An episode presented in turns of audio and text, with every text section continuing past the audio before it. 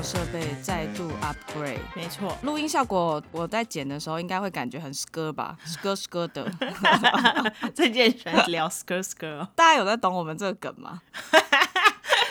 我觉得这两天好像有比较红一点啊、哦，但我觉得这很好笑。他本人做的事情也非常 skr 啊，只能这样讲。对啊，不好说了。好好好好好，准备哦，准备。嗯三二一，开始。Hello，大家好，我们是设计一分堂，我是 Fan。我是 Jeans，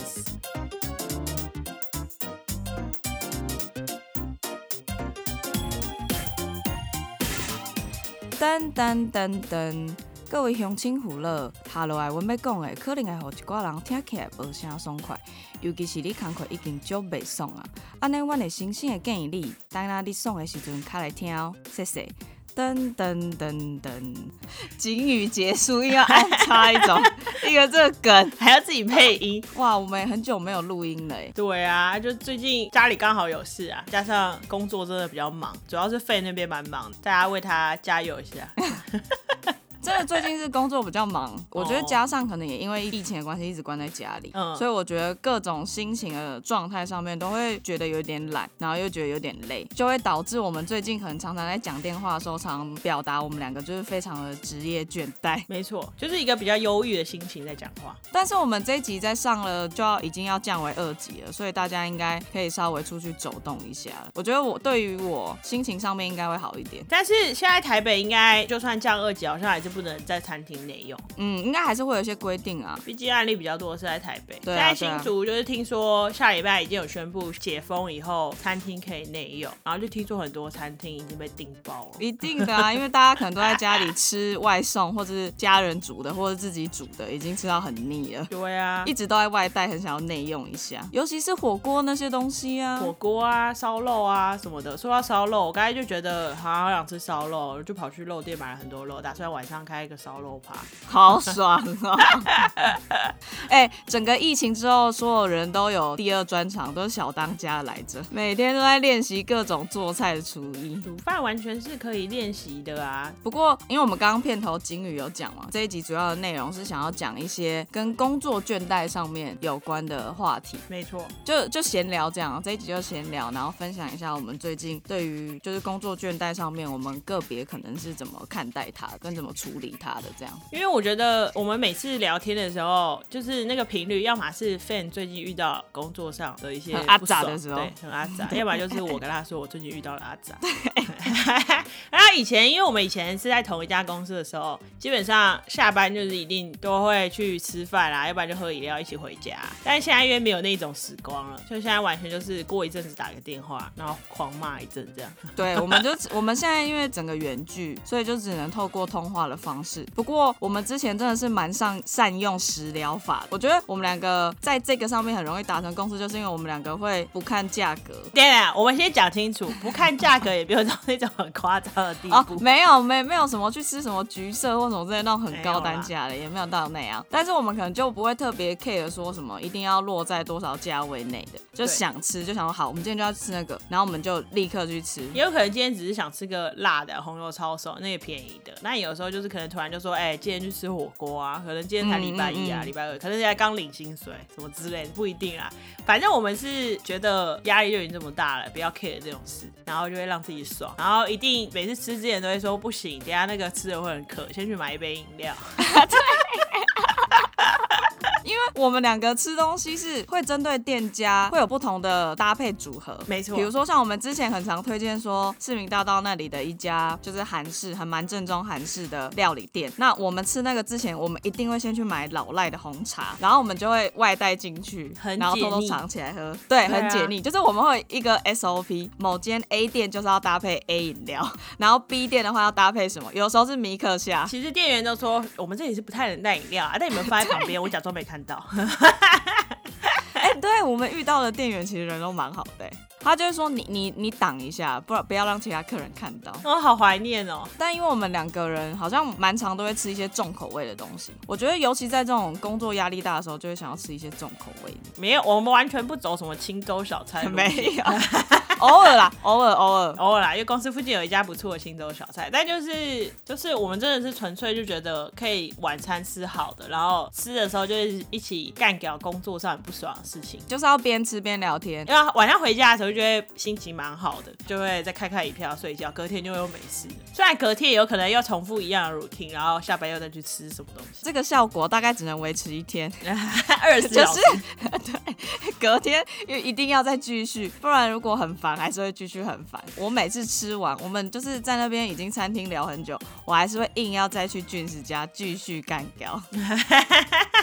对，可是可是毕竟说这些就是被我们这样处理方法的问题啊，基本上都是一些比较小的问题，然后要不然就是你就算怎么解决，不可能解决的，所以你也只能用这种方法嗯，短暂的逃避。有时候很多时候啊，其实这样纵观看起来，就是你在职场让你有时候很倦怠，其实不会是事情，有时候都是因为人的关系。我也觉得，我觉得要么就是同事，要么同事，要么主管，要么就是你可能做的事情做到最后你没有什么成就感，这样。嗯嗯，然后你就觉得嗯啊，最近的生活好无聊什么之类。但我觉得，反正我们每次讨论比较多的都是在人，没错。像刚刚你有讲到就是成就感这件事情，我觉得其实这个也会蛮影响，会不会让你工作上面很倦怠？因为我觉得工作倦怠这种东西就是一阵一阵的啊。但我自己有发现，比如说我工作上如果没有设定一些目标啊，或者是有一些成品的时候，我自己也会觉得好像工作上面很没有动力，然后比较没有劲。我觉得工作是真的要有目标哎、就像有的时候你换一份工作，然后你原本对这个工作一定是有期待的，要么是你觉得这边做的这个产品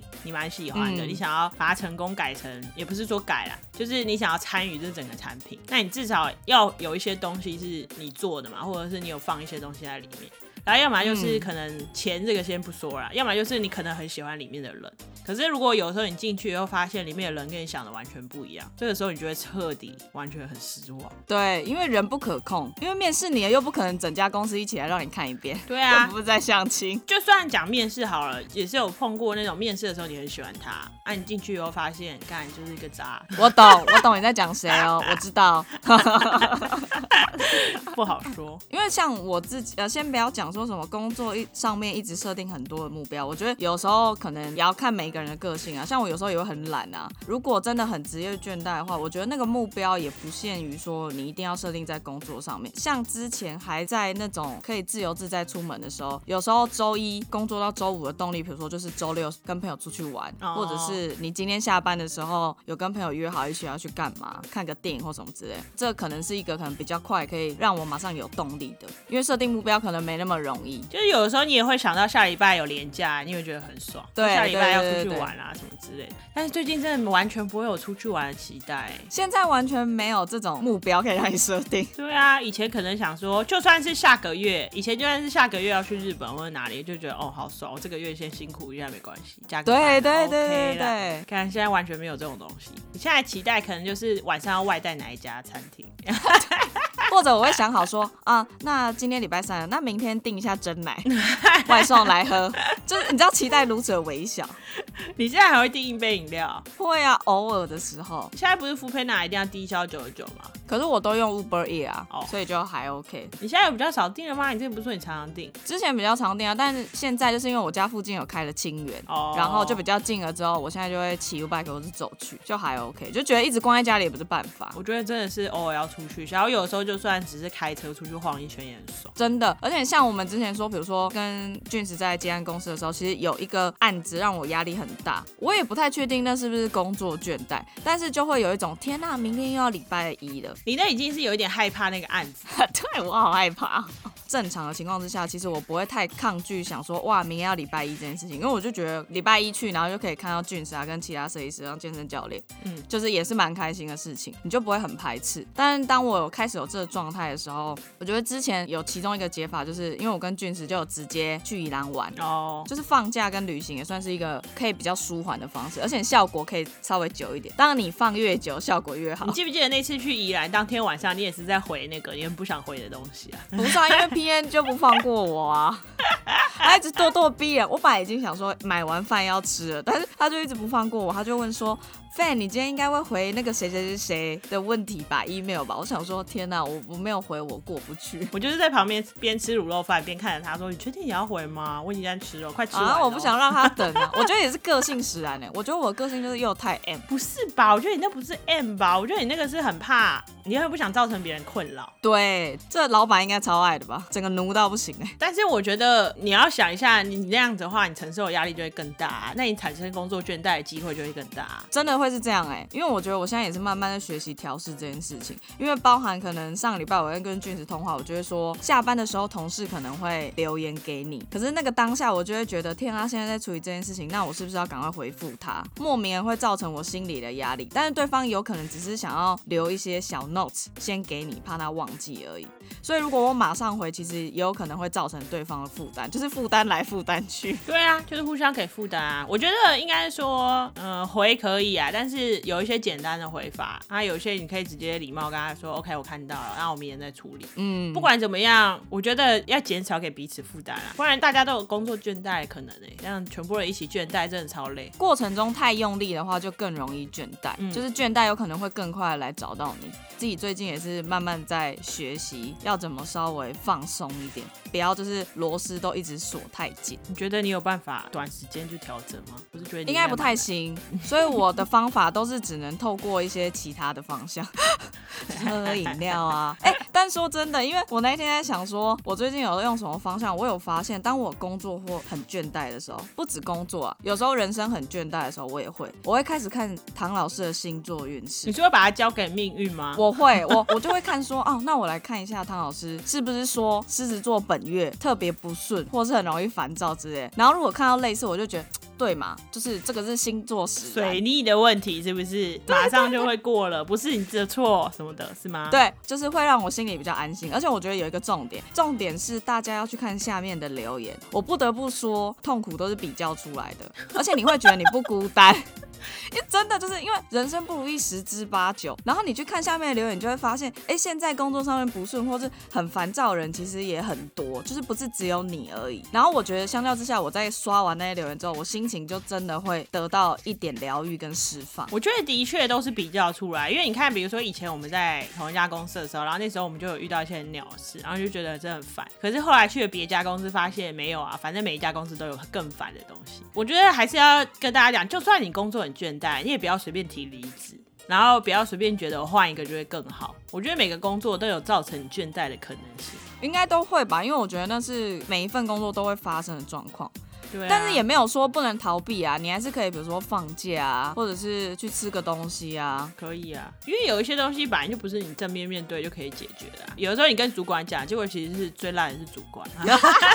对啊，真的很看人呢，因为像我现在的主管，我觉得目前我还算幸运，就是当我前一阵子有点职业倦怠，或者是觉得工作上面有点失去动力的时候，我主管其实是可以达到帮助我的效果，他会跟我一起讨论，或者是看看我这边有什么想法，觉得他那边可以帮助我的。但我觉得这个真的很看公司的性质跟主管的是不是是这种走向，我觉得这真的很看。我们要讲含蓄一点，就大概是这。就主管是一个管道了，但是我觉得终究还是要靠自己啊。反正，在整理这一集的那个稿的时候啊，我就有突然想到，我之前有一件事，什么事？就是之前有一次工作的时候，我比较觉得很烦的，其实反而不是主管，有一阵子是旁边的某一个同事，可能那个时候我是 junior，他是 senior 的，所以我还不太能对他怎么样。我就觉得那时候我就每天一直跟 fan 说，我真的觉得不知道怎么办啊，就是不合作也不行，那还是要合作。然后后来我还去买了一本书，叫《横向管理》。虽然那本书蛮没用的，但是你就发现，其实很多人还是很需要类似这样的东西。跟大家讲一下，如果大家需要那本书的话，我可以买二手给大家，因为看完一次就没有用了。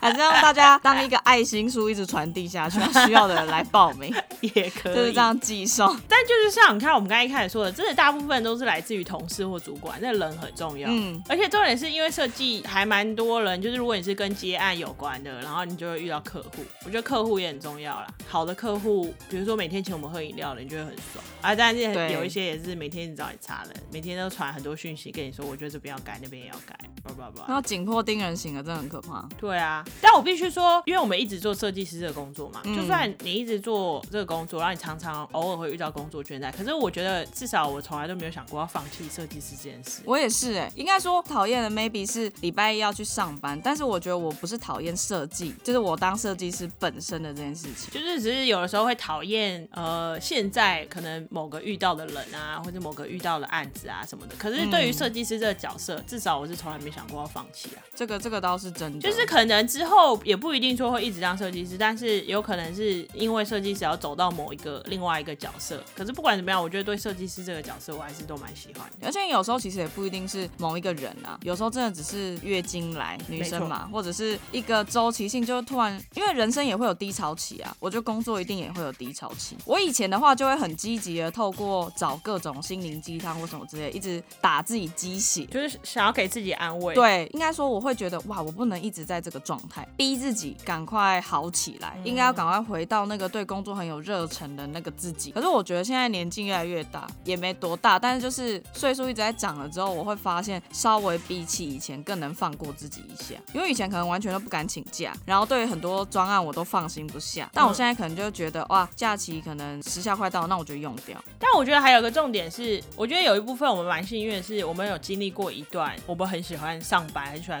工作的日子。就是就像你说的，你会期待礼拜一的时候去看到大家。嗯，然后你就会因为有你有好的那个经验，你就会想说，哦，我现在这样很不好，我想要变回原本好的样子，然后你就会多付出一些努力。可是我觉得有好有坏哎、因为因为像我有一些朋友，他们就是从头到尾可能做的事情都蛮平淡，然后你问他喜不喜欢，他说工作就这样就赚钱，他们一直都过得比较平淡，所以他们就不会觉得说我工作一定要变成某一个样子。但是因为你曾经也不是说特别努力，然后你就可能得到了某一个那样子，然后你去的时候，因为同事那些人都很喜欢，就很开心，嗯然后你就会想要再回到那样的生活这样。可是我觉得，我刚刚为什么会讲说有好有坏，是因为大家都会知道由奢入俭难。哦我自己也会，比如说你刚开始先吃过好吃的肉了，和牛你吃过了，这时候再突然叫你吃一般的肉的时候，你就会知道好跟坏的差别。然后你也会期望，你会想说和牛是这么好吃啊，为什么不能一直吃和牛？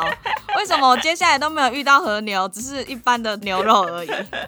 我觉得是啊，所以我才会说有好有坏。我觉得这完全就是心态跟你比较偏正面或比较偏负面的人啦。因为你看，像这种时候，有些人如果遇到就会说：“好啊，我就是一一直这样烂下去。”然后有些人就想说：“不会啊，我们之前有好的啊，我们就是在一起努力啊，我们可以把它变得更好。”嗯，但真的是很看当时的心情，而且像你刚才说的，就是那个来的时候，我突然想到，之前有一阵子啊，之前健身教练坐我旁边，然后我不是时不时会去找他查嘛。对，等一下，我就说找茬是好玩的找茬，我不是认真的找他茬，我不是他的讨厌同事。然后就是有一阵子，可能比如说今天，我根本都还不没有想到我明天可能会那个来，我也没想到今天日子是怎么样。反正我可能就只是多讲了几句，然后他就很认会很认真看着我说你是不是那个来？我有时候都会想说，干你这完全是性别歧视欸，然后但是想一想好像也是哎，然后明天可能会来。就稍微情绪起伏或难搞，讲话难搞一点的时候，男生好像直觉就会觉得女生可能月经要来了，对，但是是女生正在月经中。但是我之前很认真的跟他讨论过，我说你这样其实是很性别歧视，你不要随便讲这句话。然后他就说没有啊，我只是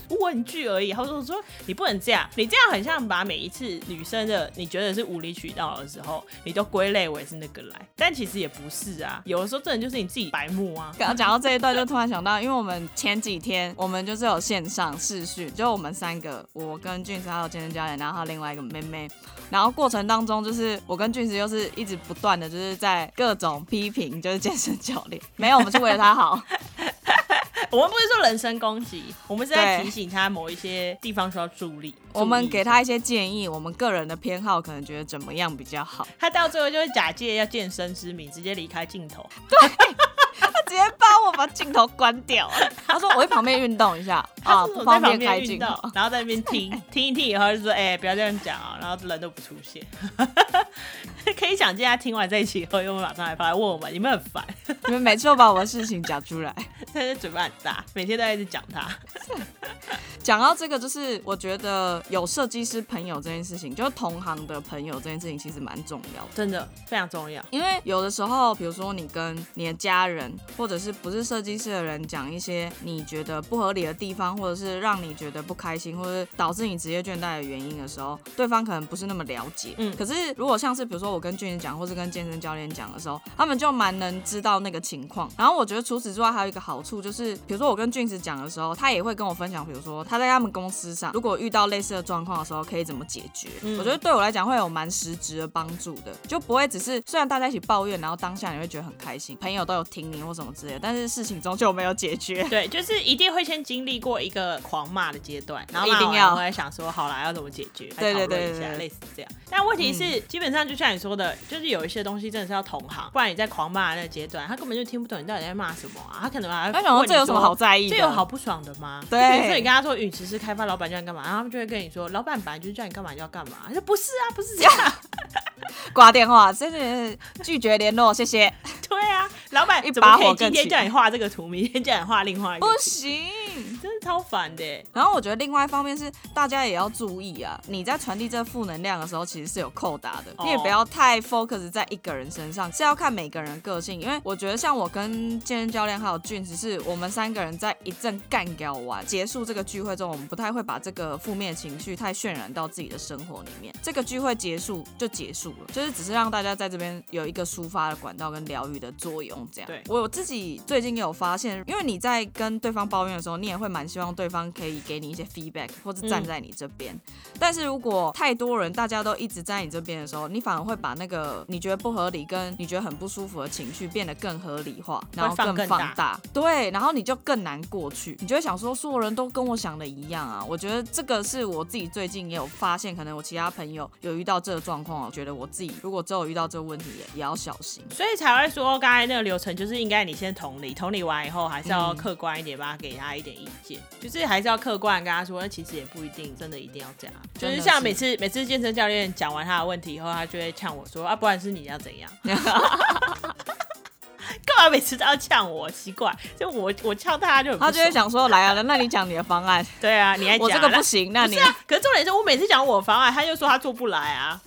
就不能怪我。我觉得你的方案只能你做，其他人没办法做。我我在每次找俊子讨论的时候，就是我觉得他最厉害的就是我跟他抱怨，然后他会同理我，但是他后面的建议就是他会一针见血到太真实到你没办法反驳，因为他可能就会直接讲我的问题在哪里，然后我就想说，对，那就是我的问题没错，怎么样？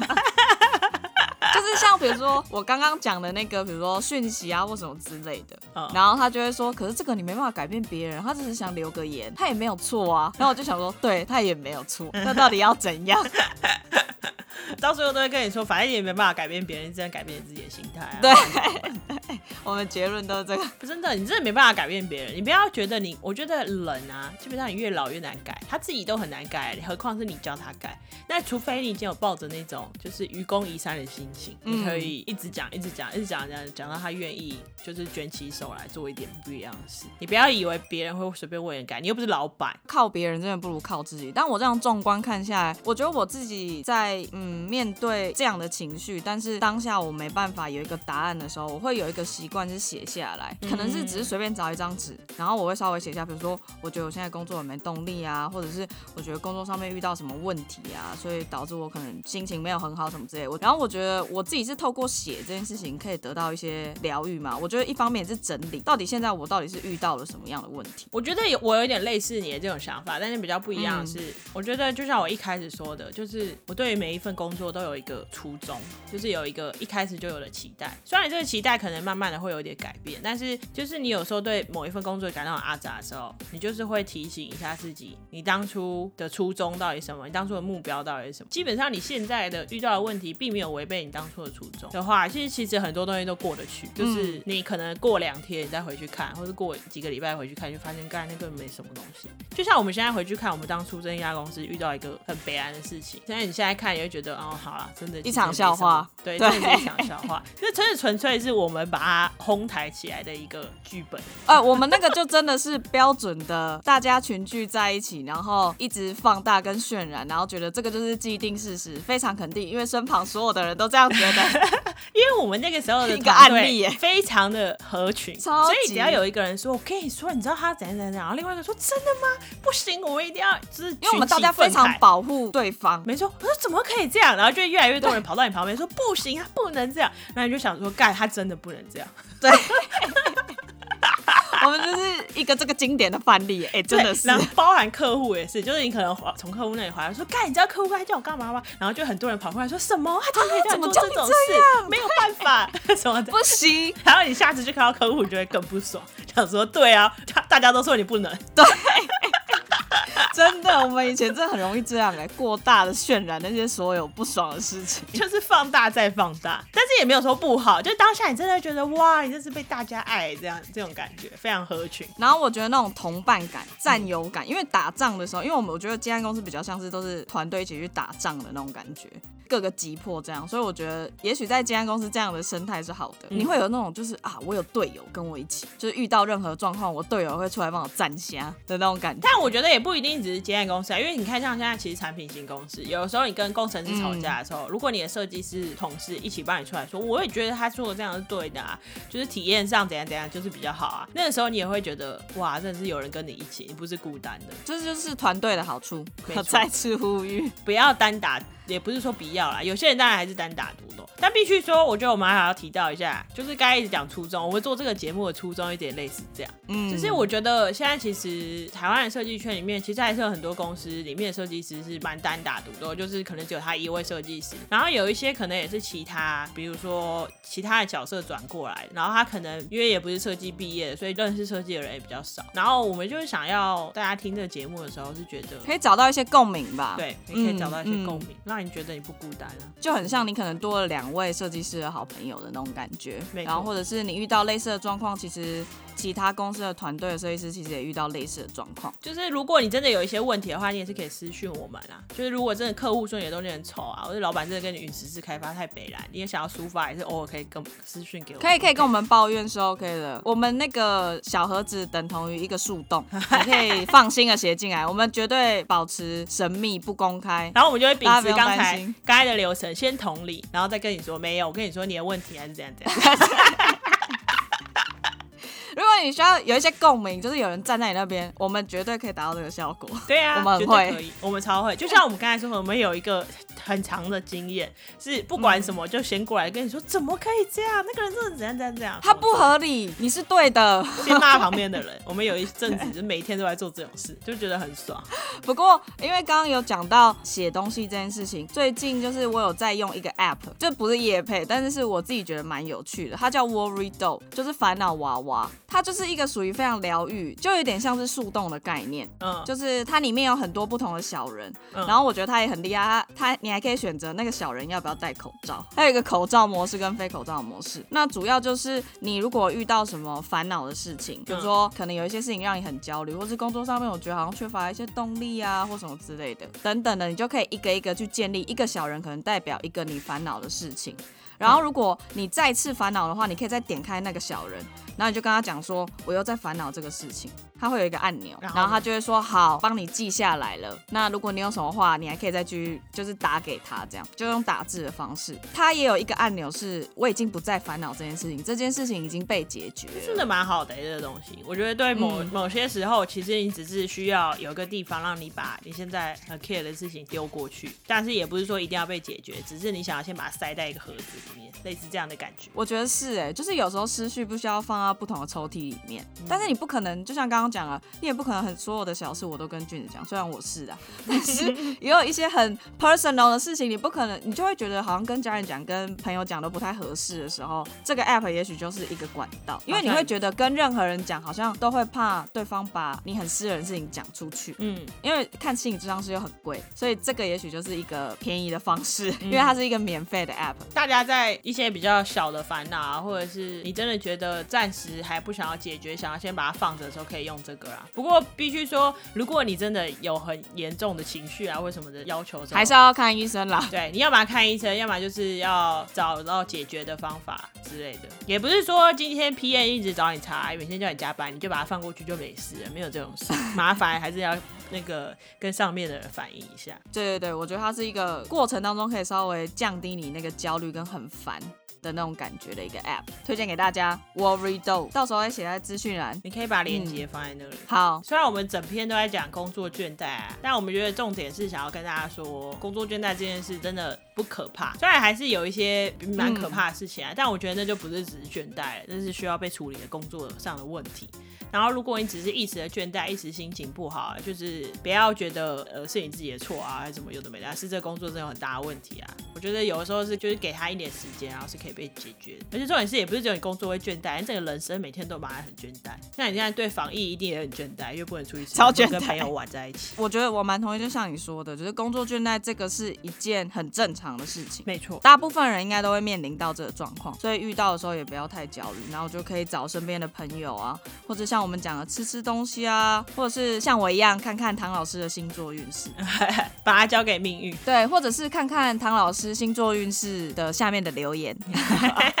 因为我们的听众应该还有蛮有一些是只是刚毕业啊，或者是还在念书的。嗯，你们现在对设计师一定还有很多热情，我们其实也是。就像我们刚才说的，我们从来都没有想过要放弃设计师职业。可是你对工作上的倦怠，不代表会让你就是要犹豫要不要以后一直做设计师啊。设计师也有可能很烦啊。我觉得任何的工作都有会遇到让你觉得有点烦的时候啊。但是你只要有正面的态度都蛮可以。你刚刚这样讲，我突然想到一件事情，就是因为我刚开始在做设计，刚出社会的时候，就是真的是对于这份工作非常满满的热情，然后心里非常的澎湃。嗯，所以当我第一次遇到比如说工作上面的倦怠的时候，其实我是真的会问俊子说，好像我是不适合当设计师。嗯，就比如说我那个时候在看一些比较资深的身边的设计师，然后他们讲说他们觉得工作就这样啊，就是也没什么特别动力的时候，我就想说，什么怎么可能会有这个情况？我绝对不会这样。我现在对于设计就很多很多的想法，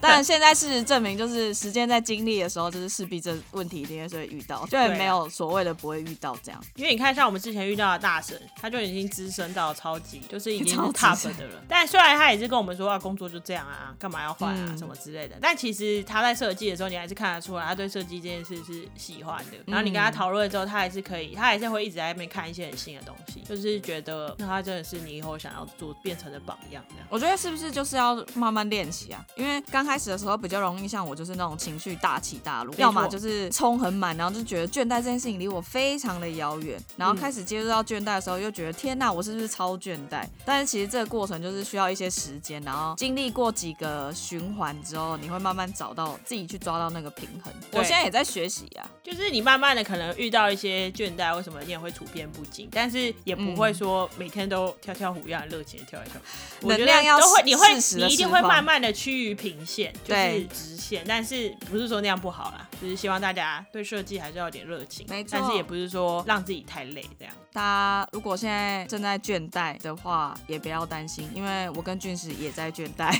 我们也在慢慢的走过这个倦怠，互相扶持。没错，而且刚才说到对防疫很倦怠，就是前阵子帮家里订了那个电动的那种酒精喷枪，我妈就问我说为什么要买那个，我就说没有，因为我就每天一直按那个喷的，我觉得好烦。然后就说到底是有多懒，可是它是怎样啊？就是有一点像我们之前想要买那电动按摩枪，它就是形状有点像那个，然后下面有一罐酒精，它基本上你开了的话就是一直喷洒。然后因为它的那个雾化等级很高，所以你基本上我就会本一比一般的喷瓶好了，就是它比较不会弄湿你的衣服啊什么，因为它是整个雾化，但是消毒的等级还是有。这也是一种对于疫情的倦怠找到舒缓的管道。对啊，就像你现在对防疫有点倦怠，也不能出去玩，然后这样你就会。想要看一些国外之前旅游一些旅游，对，我就是看了很爽。我也是哎，我我今天就在录之前，我还在看芝加哥的一个偏美妆 YouTuber 吧，嗯，然后他就在拍，因为我近期超爱看各种 Vlog，因为我就会觉得哇，其他人在家里可以干嘛，然后看看国外的风景，我也会觉得很棒，然后我就好羡慕现在，比如说像我今天看的那个芝加哥，我不确定他什么时候拍的，但他们现在都不用戴口罩，我就想说天呐，我好怀念自由的生活。就是你现在已经有点忘记全部人不戴口罩的样子。对对，你现在你现在在影影片上有些人看他没戴口罩，想说哦，这样是对的吗？他怎么没戴口罩？然后就想他这什么时候拍的？为什么可以这样？好危险！怎么没戴口罩？超无聊。但我真的觉得有时候看一些 YouTube 上面的风景啊什么的蛮好。然后我之前有一个朋友推荐我一个，他就是呃，好像请两个 DJ 到山上面，然后就是开了有一点，也有点像音乐节放音乐那种一个影片。然后那个影片就是他们两个在一个很深山的地方，然后他们会用空拍机把他们拍，然后在环境旁边的景象。看着真的很疗愈，就有点像你在那个场景底下听音乐，用第一视角的感觉。对，我就觉得哦，现在这种影片真的是很疗愈。非常需要在防疫的时候。讲到这个，我就突然想到，就是之前好像国外有夫妻，然后好像都是从事一些艺术相关，然后他们就有发起那种，就是那个网站上面是每个人可以录一段呃你们家窗外的风景，然后上传上去。台湾好像今年也有，就有点像是行动艺术的那种感觉，好像甚至还有搭配一些音乐或什么之类的。有，我觉得那个网站也蛮有趣的。大家之前也有开一个是日本的，就是日本的人上传的，然后旁边就是有点。像一个日式的庭院，看着超疗愈的，觉得很棒。因为有时候你们家外面的风景可能就那样，然后你没有太多变化。如果你们家有电视投出来，我觉得效果应该会蛮不错。好哦，上架这个礼拜应该就要微解封了，没错，有一点微解封，就是降二级。大家还是要口罩戴好，注意安全。早日看到影片的时候，不会觉得哎，对方怎么没戴口罩呢？没错，想要大家就是可以更自由一点，但就是现在还是要先做好防疫，虽然很倦但又不能松懈。就像你工作很倦怠，你明天。还是要上班，没错，因为需要钱，我们都需要活下去。没有钱怎么刷？没错，其实所有的工作倦怠都可以透过花钱得到一些释放。讲那么多，上面那些都要花钱，是吗？好了，今天先这样。好哦，谢谢大家，拜拜。